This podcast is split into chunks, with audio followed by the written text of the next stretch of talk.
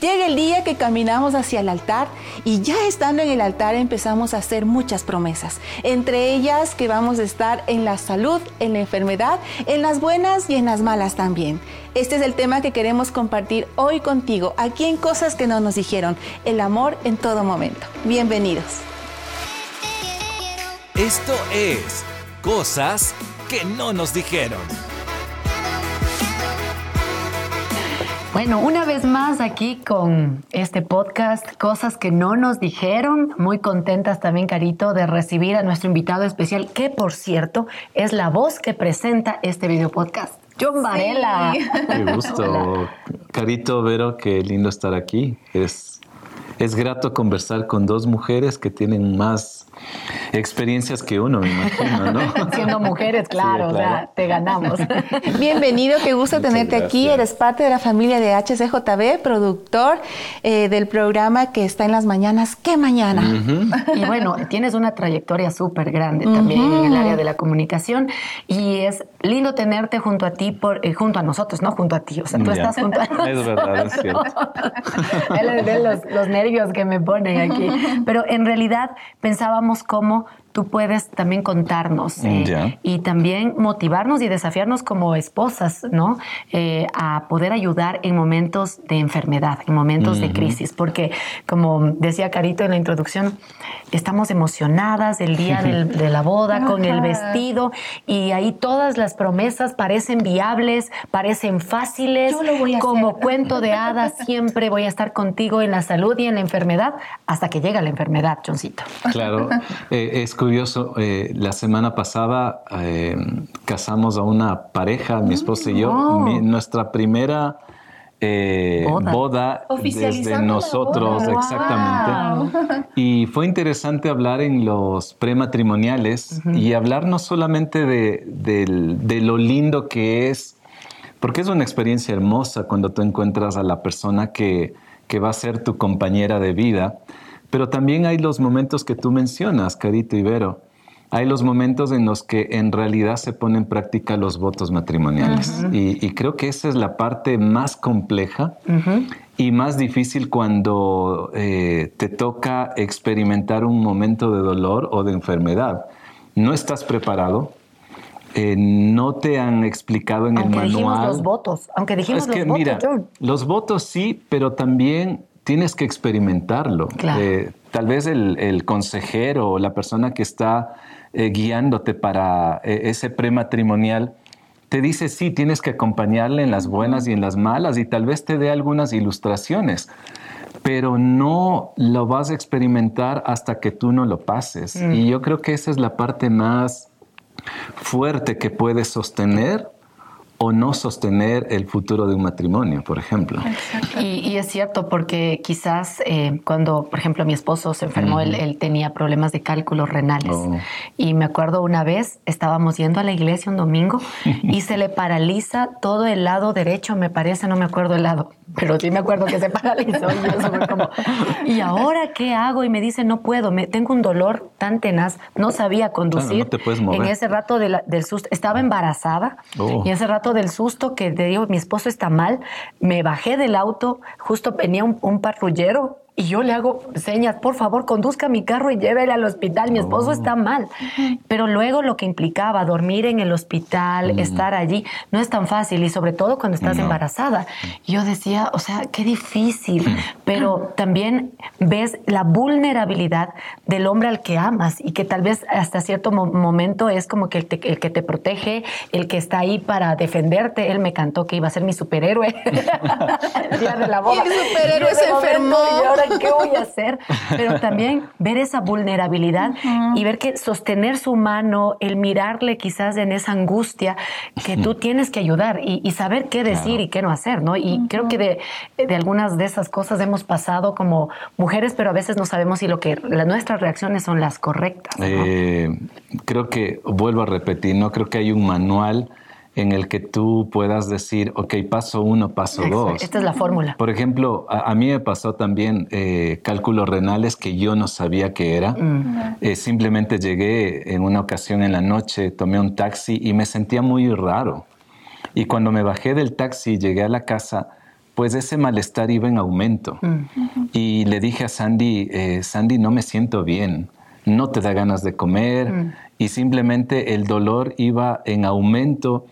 Y claro, mi esposa tenía que estar también atendiendo a los chicos y uno tratando de, no sé, esforzarse para no eh, alarmar de pronto, pero cuando ya no puedes, no puedes, exacto, no puedes. Y mi esposa, pues, eh, es interesante cómo de pronto el temperamento también eh, aparece. Aflora ahí. Mi esposa es colérica melancólica. Entonces, cuando puede ocurrir algo, no sé si tú lo entiendas, cuando algo sucede que sale de la estructura o del guion, eh, ella se pone un poco más, eh, parecería enojada. Oh. Pero lo que está es nerviosa. Y claro, eh, como tú ya la conoces o yo la, conozco, trato de evitar a veces esos momentos de, oh. de angustia. Pero sí, son experiencias que, que si tú no tienes el apoyo de, tu cónyuge, obviamente lo vas a pasar aún peor. Claro. Y creo que el apoyo, de qué manera uno se siente respaldado, es, ¿puedo hacer algo por ti? Eh, ¿Cómo quieres que te ayude? Porque si yo le digo, tómate agua, eh, te pongo una manta, te, eh, quieres estar más caliente, quieres que te traiga esto, es como que no, no me bombardees con tanto, estoy en un dolor tan fuerte que más bien de pronto yo te puedo decir eh, lo que tal vez pienso yo en ese momento se necesita. Pero claro, eh, es una angustia que tú no sabes, y más aún si es que llegas a parar al hospital. O sea, el, cuadro es diferente, muy distinto. Y es que ya viéndolo de la parte un poco ah, chistosa, podríamos decir, claro, no, una enfermedad nunca va a ser algo gracioso, pero resulta que los hombres sí suelen un poquito más eh, em, exagerar, quejarse un, poquito más en medio del dolor que, las mujeres, y las mujeres solemos ser como que un poquito más fuertes frente a un dolor. El umbral del dolor es un poco más alto en las, en las, mujeres. Y, a, las, a las esposas, en ese caso se nos prueba un poquito la paciencia, porque a veces es una gripe, pero ya por poco ya nos están dejando el testamento y, todo su, y todo sus eh, recomendaciones. Pero entre lidiar entre esas dos cosas es un mundo... Eh, conectarse dos mundos tan diferentes y, y, entender que, por ejemplo, a mí me pasa no tan eh, justamente lo que a tu esposa, pero cuando eh, mi esposo, recuerdo, tenía un dolor muy fuerte en la pierna y no sabíamos qué es lo que le pasaba, ah, tuve que llevarla al doctor y resulta que era una hernia y, y, tener que estar en, en, su proceso para la operación y todo, yo solo pararme fuerte. Pero él ya, o sea, por poco ya me estaba diciendo que cuando él se muera, qué tengo que hacer con, con el hijo, con la hija y qué hacer. Entonces, lidiar entre eso y también eh, ser fuerte, ¿no? Y claro, a mí me daba mucha preocupación porque a él esas cosas sí le, sí le, le, dan mucho temor. Mm justamente por, yo entiendo que es en su cabecita cómo se procesa toda esa información. Lidiar entre esas cosas eh, eh, es, es, complicado y creo que ahí es donde está eh, el juntarse más o el separarse más. Mira, no sé si van a contar de otra enfermedad. Hernia yo también la he tenido. o sea, aquí está ya pasado. Migraña. Cálculo, no, migrañas ah, no, tengo, gracias a Dios. No, no tengo. Gastritis tampoco, pero me he fracturado las dos muñecas. Eh, a ver, mira, eh, es cierto, tal vez nos dicen a nosotros los varones que somos, tal, vez tenemos ese umbral más bajo que ustedes. Puede ser que sí, pero tal vez porque no experimentamos de pronto dolores extremos, eh, su cuerpo cambia cada mes, por ejemplo. El nuestro no, en, nuestro caso no. Entonces no entendemos, por ejemplo, un cólico. Claro. No entendemos y tal vez en esa falta de entendimiento tal vez nos podría volver un poquito más ligeros en nuestros eh, comentarios o de pronto tal vez no podríamos ser muy empáticos. Pero creo que con, el tiempo o de pronto con, con, el entendimiento que vamos adquiriendo podemos ser un poco más eh, empáticos con ustedes. Yo recuerdo que cuando también tuve operaciones, eh, por ejemplo, les cuento, me rompí la muñeca. Jugando fútbol. Jugando fútbol. Y la otra muñeca también jugando fútbol. Y eres baterista. Y sí. Ah, entonces, yo le llamé a mi esposa, pero no le dije. Ah, sí. Eh, no le dije toda la película. La magnitud de la noticia. Para que esté tranquila. Eh, y le dije, no, mira, me pasó esto. Y Sandy, ¿Te rompiste? Eh, no, está el doctor todavía comprobando. Y claro, lo peor fue cuando ya el doctor me dijo, es cirugía. Ahí oh, sí ya se desbarató lo mío. Y claro, hay momentos que ocurren, accidentes o, ese tipo de situaciones que bueno, el cónyuge yo creo que tiene que lidiar y a veces después tal vez decirte, como ya mi esposa me ha dicho, tú jamás vuelves a tapar, a ser arquero, no vuelvas. prohibido. Y, me ha tocado aprender de esa manera para eh, ceder, pero eh, a veces somos muy testarudos y nos toca muchas veces experimentar esto para aprender. Pero también eh, no solamente ha sido del lado de ella hacia mí, yo también he tenido que estar en momentos muy críticos en cuanto a la salud de mi esposa. Por ejemplo, eh, recuerdo cuando no estuvimos viviendo aquí en el país, en el Ecuador, fuimos a vivir en otro país. Y, cuando estás solamente tú y tu cónyuge, sin conocer todo el sistema eh, de salud de un país, cuando no tienes la gente o tus amigos o, tu familia, que te puede decir, mira, yo te recomiendo X especialista. Y cuando eso pasa, ¿sabes qué? Es tomar decisiones. Mm. Y no siempre es fácil tomar decisiones, porque tú tienes que firmar una autorización. Yo recuerdo hace, no sé, tal vez unos 17 años atrás, mi hija era pequeñita, dos años, y mi esposa tenía malestares aquí y era la vesícula. Algo tan normal, tan rutinario en cuanto a una cirugía. Nada complicado, como dicen los médicos. Entre comillas, nada complicado, pero entras a un quirófano y siempre podría ocurrir eh, lo que no quieres.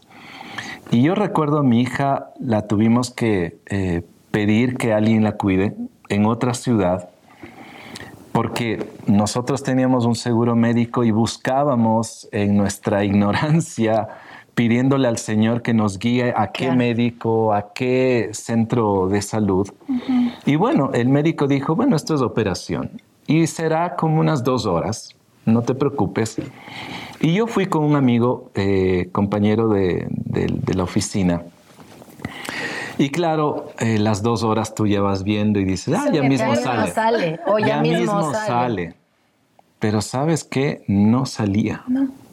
¿Cuántas horas? Y ya después de tres horas y algo, yo dije, esto está rarísimo. Claro. pasó? Y fuimos a tomar, a coger un café, subí a la habitación y le encuentro al médico con una cara que no me parecía normal. Mm. Y cuando él empieza a explicar, es que fue difícil y tú eh, perdió mucha sangre y tú te empiezas, una vesícula. o sea, y empiezas a, tratar de entender lo que él te estaba diciendo hasta que al final dice, pero salió bien. Eh, lamentablemente topamos una arteria, oh, tuvimos que saturarla, tuvimos que abrirla y luego terminar con la operación que era la vesícula. Entonces te quedas eh, pensando, eh, ¿por qué pasa esto? Mm. ¿Cómo yo le cuento a mi esposa cuando se recupere que la vesícula no fue eh, únicamente esa operación? Mi esposa en ese entonces tuvo, creo que 68 puntos. ¡Wow! y, yo, o sea, estar en las buenas y en las malas suena muy lindo en el altar eh, porque la ves maquillada, porque la ves con un lindo traje, pero luego, cuando ya vives, simplemente es Dios el que te sostiene, o sea, no, no hay otra, no, no hay poder. Eh, eh, hemos experimentado eso y no hay otro poder que te sostenga sino Dios. Y sabes, yo creo que también como varones, no sé si de pronto a ti te ha ocurrido, que a veces tú no a veces, necesitas pedir ayuda. Mira, mi hija pequeña cuidando una familia en otra ciudad. Mi esposa en un eh, perdón, en la sala de recuperación, cuando ya intentaba eh, ser consciente de su realidad, eh, yo le topaba esta área y era toda una montaña de gasa. Y yo conozco a mi esposa, yo sé que ella se pone muy mal cuando de pronto algo inesperado ocurre. Entonces era entre pensar, ¿cómo le explico? ¿Cómo le digo? Con, ¿Con, qué palabras le puedo suavizar? Aunque no, creo que no existe palabras suaves. Y yo le conté y lo único que pasó fue, ella se puso a llorar y yo también. Pero, ¿sabes una cosa? Como hombre yo he tenido que aprender que Dios también te pone gente para ayudarte. Eh, cuando mi esposa ya estaba más consciente, luego de la anestesia, la primera pregunta era, Joel, mi hija. Y ella me dijo, John, tienes que estar con ella, pero estás dividido en el corazón. O sea, y en otra ciudad, la niña. Y en otra ciudad. Pero sabes una cosa, ahí es cuando Dios te, te da respuestas a ti como hombre. Y yo llamé o, recibí una llamada, no me acuerdo exactamente, de una amiga brasileña, misionera, y nos dice, hermano, ¿cómo está Sandy? Y le digo, esto pasa. Me dice, hermano, cuánto lo siento, necesitas ayuda, yo puedo ir. Wow. Y mira, yo, o sea, yo no sabía si esa era la persona adecuada para cuidar a mi esposa. Pero yo tenía que cuidar a mi hija. Entonces estás en una eh, estás dividido, pero tienes que aceptar la ayuda. Y esta amiga fue y cada vez que yo hablaba por teléfono con mi esposa, yo notaba un tono diferente en su voz. No, de, no de, amargura, no de tristeza. A veces me decía, me siento bien. Mm. Y para mí era como un poco extraño porque no estoy yo ahí. nuevamente estoy volviendo a hablarte de una de mi esposa que también sufre eh, cuando está mal de melancolía o, se, pone triste muy rápido. ¿Y sabes lo que hizo esta amiga? Ella le ayudó a mi esposa a contar cada una de las grapas. ¡Wow! Cada una. Iba uno, dos, diez, doce, y ella me contaba, se me iban las lágrimas. Pero eso fue sanidad para Sandy. Mm. Y creo que como varones también tenemos muchas veces que obviamente no descuidarnos, pero sí aceptar la ayuda. Porque yo absolutamente no sabía cómo ayudar a mi esposa a reponerse. Y tuve que ser, y tomar una decisión de que una persona externa a nosotros se haga cargo de ella. Y no es la primera vez que nos ha pasado.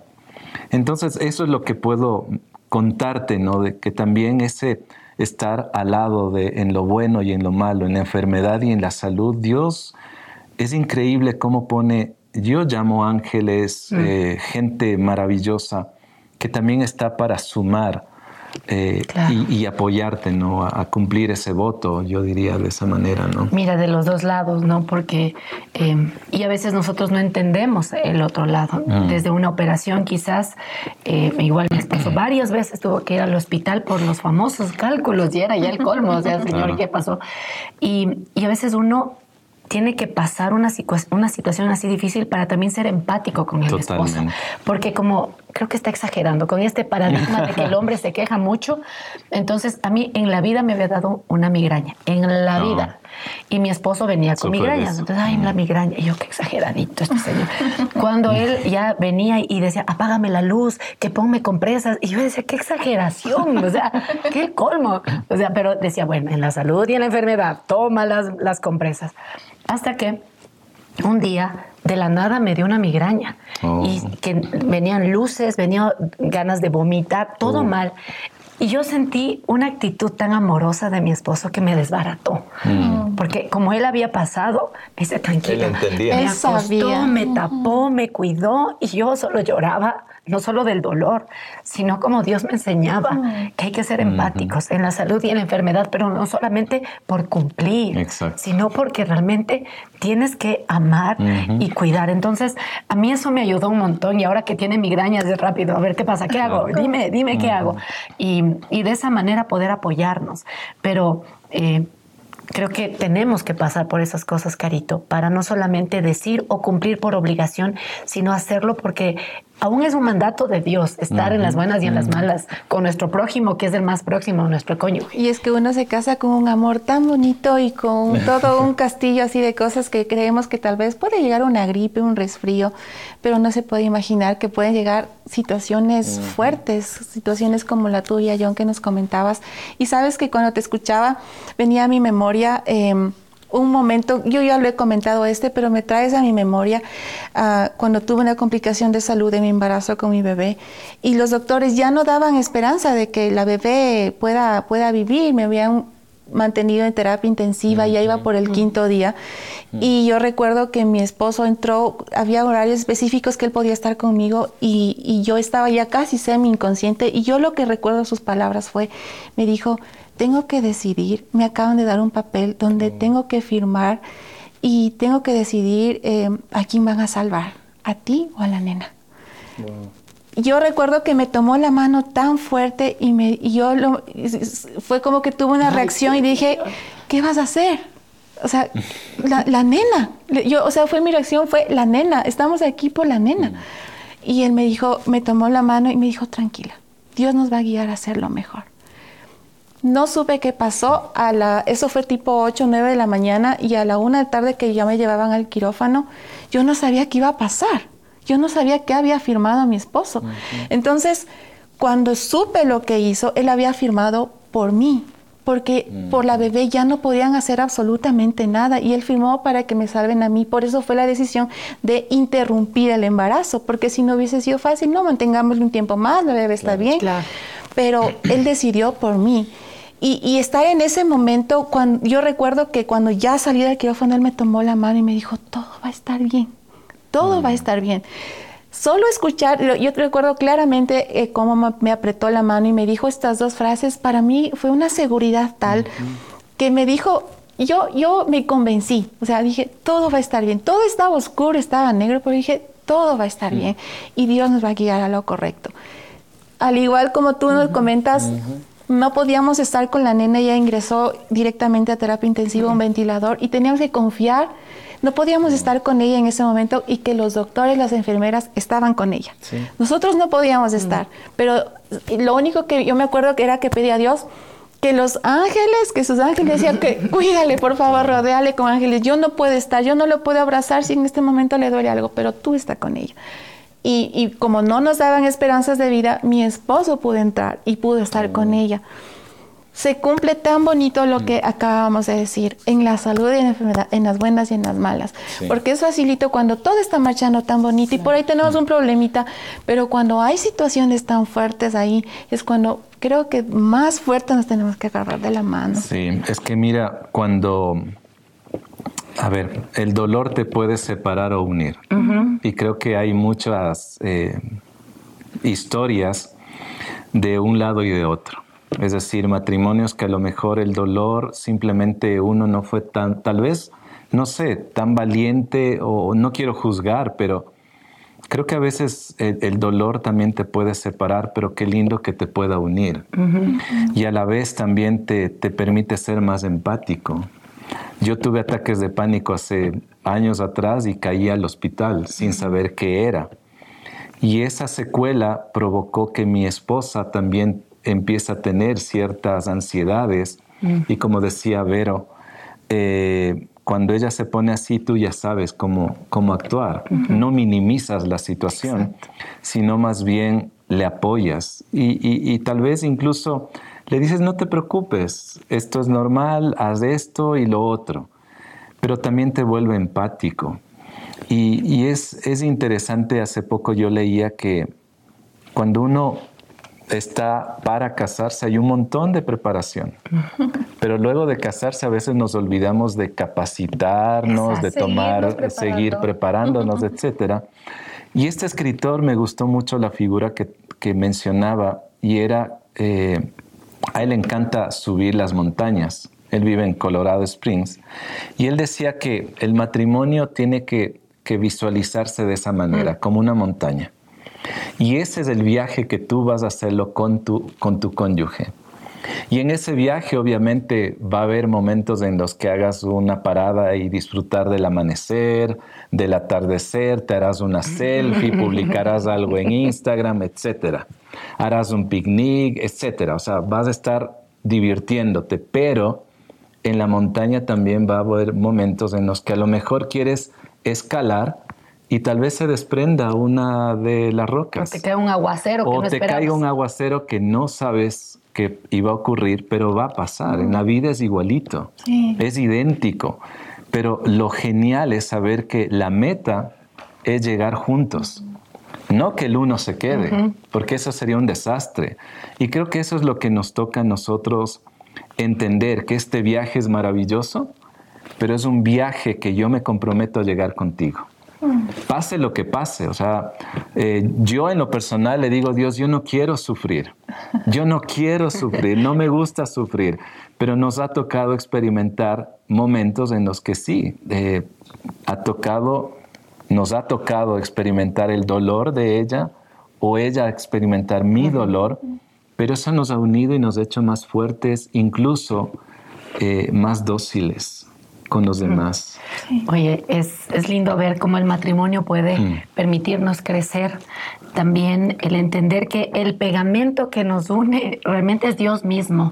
Porque si no, creo que que no lo lograríamos, eh, porque ya sea que una enfermedad nos, nos noquee al punto de que no podemos ni reaccionar y saber que podemos contar con otras personas, que no está mal pedir ayuda, que también es bueno el dolor porque nos volvemos más empáticos del otro y sobre todo para confiar de que aún las aflicciones nos permiten conocer a Dios de una manera distinta no solamente de forma individual, sino como matrimonio. y, eso después poder contar a otros matrimonios cuando venga una enfermedad difícil y decir, ¿sabes qué? Yo pasé por esto, pero salimos y esto va a pasar porque Dios va, a estar contigo. Nos fortalecemos para seguir alcanzando la cima de la montaña. Totalmente. Y mira, perdón, solo mira algo. Ahora veo mis marcas de los clavos y yo veo a mi esposa una línea larga pero a veces yo le, hago una broma y nos podemos reír. Eh, ya no lo vemos con amargura, lo vemos como victoria. Entonces hay cicatrices que no se van a ir jamás, pero esas cicatrices te han creado una historia. Y si tú lo cuentas acompañado con la persona que estuvo, que es tu cónyuge, esa cicatriz simplemente va a llegar a ser una historia y una victoria. Entonces, creo que ese es el, lo que hemos podido vivir y experimentar, ¿no? Son gramos de esperanza para que la próxima ya sabemos que lo vamos a salir adelante. Eh, o sea, esto sí en serio, estamos en las buenas, en las malas y en las peores. O sea, cuenta conmigo y que eso sepa el cónyuge y que también ellos puedan decirnos a nosotros, eso creo que da también mucha confianza y esperanza. Gracias, John, por haber estado con nosotros. La verdad es que se ha llenado el corazón. Sí, yo estoy emocionada. De ánimo y fe. Tienes que venir otra vez a cosas sí. Cuando quieran. gracias. Gracias, gracias. Aquí en Cosas que no nos dijeron compartimos historias, momentos, experiencias que nos ayudan a crecer. Si crees que este contenido puede ayudar a alguien más, te invito a que lo puedas compartir y también seguirnos en nuestro muro de HCJB en Facebook y también en Spotify. Gracias por habernos acompañado.